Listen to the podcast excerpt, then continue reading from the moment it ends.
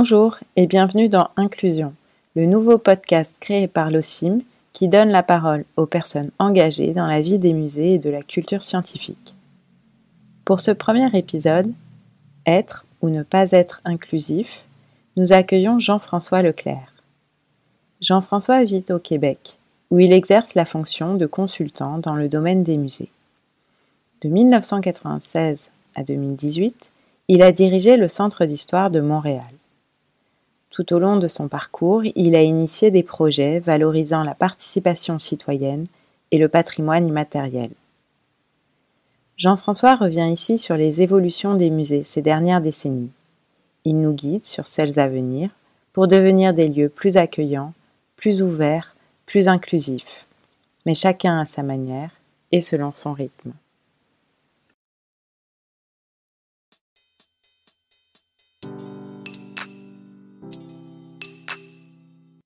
Depuis plusieurs années, l'inclusion sous toutes ses formes est devenue un enjeu muséal majeur. Et euh, on peut se souvenir que jusqu'à récemment, euh, cette notion d'inclusion, elle était surtout associée à l'intégration des personnes ayant des handicaps euh, divers. Et depuis peu, cette notion s'est ouverte pour intégrer tous les publics qu'on pourrait considérer comme, entre guillemets, empêchés c'est-à-dire dont le statut social, économique, le genre, euh, l'origine, euh, les pratiques culturelles ou l'isolement géographique éloignent du musée ou donnent du moins le sentiment de ne pas y être bienvenu. Cette notion d'inclusion, est-ce que ce serait euh, un mot nouveau? est-ce que ce serait un mot à la mode ou une injonction au changement comme nous en avons eu de nombreuses euh, au cours des décennies, ou c'est un mot qui recouvre euh, des pratiques que nous avions placées pendant longtemps sous le vocable de démocratisation culturelle? De se poser ces questions et même de douter de l'authenticité du réalisme de ces appels à l'inclusion, ça m'apparaît quelque chose de tout à fait normal. En effet, si on regarde euh, le, chemin qui a été parcouru par les musées, on peut être, euh, avec raison, tout à fait impressionné. En effet, nos musées, qui ont été fondés pour l'émulation des peuples euh, au XVIIIe siècle, sous le parrainage des États ou de bienveillants mécènes, sont devenus des attractions touristiques, des créateurs d'événements, des moteurs économiques régionaux, euh, et des partenaires d'affaires. Ces institutions qui sont les nôtres et qui étaient bourgeoises et élitistes dans leur vision d'elles-mêmes et qui voulaient étaler leur savoir et leur culture ou encore vanter la gloire euh, des nations qu'elles avaient construites. Alors ces institutions bourgeoises sont devenues des acteurs sociaux, des animateurs, euh, des lieux de débat, d'innovation, de créativité, euh, d'animation dans leur quartier, dans leur ville euh, ou dans leur communauté. Nos musées qui étaient tournés surtout vers des connaisseurs sont devenus des espaces de découverte et d'expression pour des publics non initiés, se sont mis à écouter les besoins de ces publics, les besoins de ces communautés et même de leur culture et de leur savoir. Les avancées sont nombreuses et vous pourriez certainement en citer plusieurs autres, même si la réalité est probablement beaucoup plus nuancée et les progrès euh, répartis de façon assez inégale d'une institution à l'autre, d'un pays ou d'une région à l'autre. Sur le terrain, on doit bien constater que rares sont les institutions qui ont réussi à incarner euh, dans un seul endroit et en même temps tous ces progrès. Quoi qu'il en soit, la volonté d'ouvrir nos portes, de collaborer, de s'engager dans nos communautés, euh, il est évident qu'elle est partagée par le plus grand nombre d'entre nous. Et euh, chose certaine, nous y travaillons jour le jour depuis assez longtemps. On doit donc se réjouir que les gouvernements et les organismes subventionnaires reconnaissent enfin notre engagement social de longue date. Mais ce qui peut indisposer certains d'entre nous, c'est de voir que cette évolution qui a été lente mais constante euh, devienne tout à coup une obligation. Alors quoi euh, On n'en fait pas assez? Euh, Est-ce qu'il va falloir maintenant passer un test de moralité muséale pour avoir droit au financement public? On peut comprendre que chez certains, ça produise une, une forme d'irritation ou de questionnement inconfortable. À divers moments de notre histoire, plusieurs d'entre vous l'avez certainement vécu ou le vivent encore, euh, nous avons dû défendre la légitimité publique et la performance de nos musées. C'est encore plus vrai à notre époque de grande compétition culturelle, de dématérialisation des expériences et des savoirs, et surtout de diminution des investissements publics dans le monde de la culture et du patrimoine. Heureusement, nous sommes assez habiles à comprendre les attentes de nos gouvernements et de nos euh, organismes euh, subventionnaires et à les convaincre euh, en utilisant les mots qu'ils doivent bien entendre. Pour nombre d'institutions, la réponse aux demandes de l'heure est souvent d'ajouter aux activités fondamentales qui sont déjà lourdes à porter de nouvelles pratiques, de nouvelles fonctions, de nouvelles compétences, de nouveaux partenaires, de nouveaux publics et de nouveaux territoires. Pour faire image, c'est un peu comme si les musées vivaient une situation semblable à, celle de la Superwoman des années 80. En effet, ils sont lancés dans une course à la performance et à l'activisme, tout en devant assumer parfaitement leur rôle traditionnel, euh, et dans, le cas des musées, c'est celui d'être les conservateurs et les metteurs en scène du patrimoine.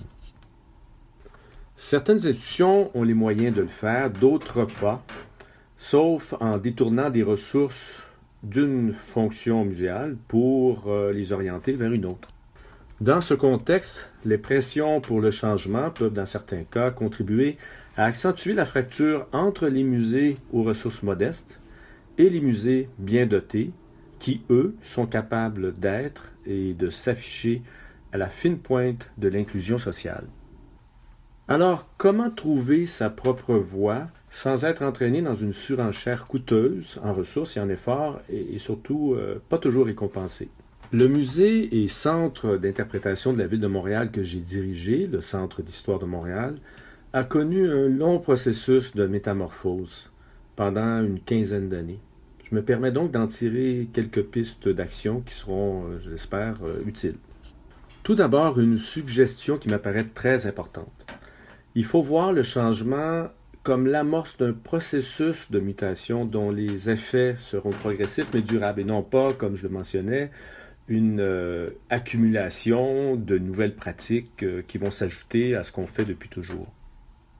Et parler de processus, euh, ça, ça veut dire qu'il faut cesser de vouloir transformer notre bonne citrouille muséale euh, en flamboyant carrosse par euh, un simple et coûteux coup de baguette magique. De répondre avec franchise à certaines questions, de faire en somme une sorte d'introspection institutionnelle collective, ça m'apparaît comme essentiel. Et les questions, elles peuvent ressembler à ceci. Qu'est-ce qui motive le désir d'être plus inclusif et participatif? Est-ce que ce sont des enjeux financiers, une commande politique, la recherche de nouveaux publics, la fidélité à des valeurs institutionnelles? Qui demande cette évolution? Est-ce que c'est l'équipe du musée, l'administration, les gouvernements, les partenaires? Est-ce qu'on doit répondre à ces demandes à très court terme ou non? Et qu'en est-il du public, soit le public qui nous est fidèle depuis longtemps ou récemment, ou ce public qu'on ne rejoint pas encore? L'expérience nous enseigne que l'appétit pour le changement du côté du public n'est pas toujours aussi grand qu'on nous le présente, et ça qu'on le veuille ou non, parce que la visite au musée demeure encore, pour une grande majorité de citoyens, un moment de détente et de découverte euh, qui est bon, euh, souvent partagé et qui est surtout associé au temps de loisirs et au tourisme. Les questions, je vous laisse en imaginer d'autres, mais c'est surtout en y répondant franchement qu'on pourra se libérer du désir de faire l'ange et, et ainsi nous dégager d'une certaine anxiété institutionnelle qui est bien compréhensible. Et pour accentuer ce sentiment d'être un petit peu plus euh, détendu devant le changement, ben, il faut bien avouer que la mutation qu'on veut faire sur le long terme, ça se prépare. La première chose à faire, c'est se donner une vision claire de ce que nous voulons devenir, avec euh, quelques objectifs qu'on soit capable de bien communiquer et de partager avec nos équipes, avec nos partenaires. Euh, et cette vision-là, ça sera un peu comme l'étoile qui, euh, va guider nos, pas, et, ce, quel que soit le parcours sinueux, inévitablement ponctué d'obstacles qu'on devra emprunter pour y arriver. La seconde chose que je suggère, c'est de retracer les gènes de, cette volonté d'inclusion qui sont déjà inscrits dans notre ADN euh, institutionnel. Ils sont probablement faits d'intentions fondatrices euh, inscrites dans la mission à l'origine du musée, euh, de valeurs qui ont traversé certaines époques, euh, d'histoires au pluriel, de personnes, de moments clés, ou encore d'activités, d'expériences qui ont été marquantes, certaines évidemment concluantes, d'autres peut-être éphémères et oubliées.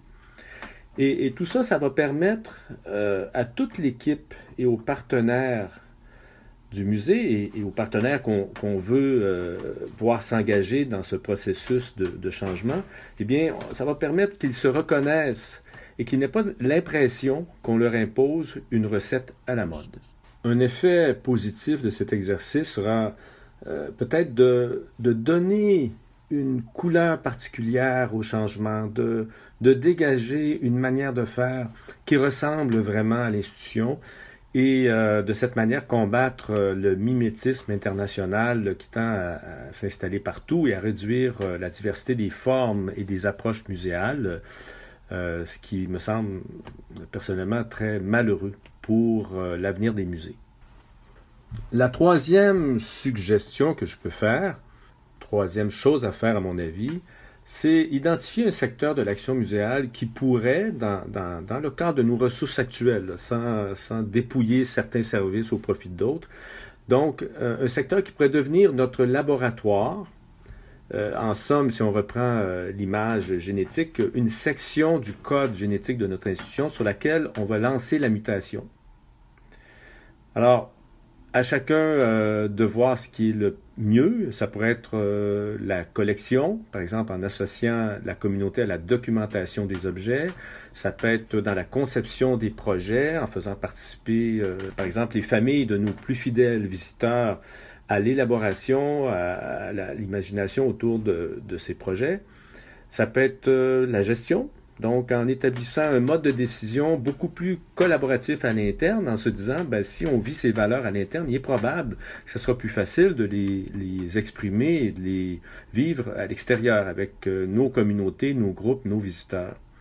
Est-ce que ça serait au niveau des compétences muséales, euh, par exemple en développant un service d'expertise en exposition, éducation, médiation, qui serait accessible aux organismes de notre milieu, on peut aussi travailler l'accueil des visiteurs en, favorisant, par exemple, une approche beaucoup plus chaleureuse et, personnalisée. Euh, je suis, j'ose du moins être, euh, optimiste et, je me dis qu'à la faveur des succès, dans ces secteurs bien précis, il sera beaucoup plus facile d'engager d'autres départements et secteurs de nos musées dans, ce processus évolutif qui demande quand même beaucoup d'engagement. Et ça m'amène à la quatrième suggestion.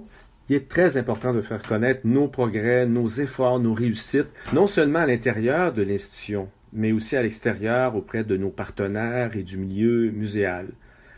Et euh, on, va comme ça euh, engager de plus en plus de gens autour de, nos succès et aussi euh, devenir finalement dans le secteur qu'on aura développé pour le rendre beaucoup plus collaboratif et inclusif, on va devenir éventuellement des experts et euh, pouvoir rayonner donc autour de ces, euh, réussites de, notre laboratoire et contribuer à l'évolution de l'ensemble de la muséologie. Et si j'avais à résumer en quelques mots tout ce que je viens de vous dire et en espérant que ça vous a inspiré, eh bien voici.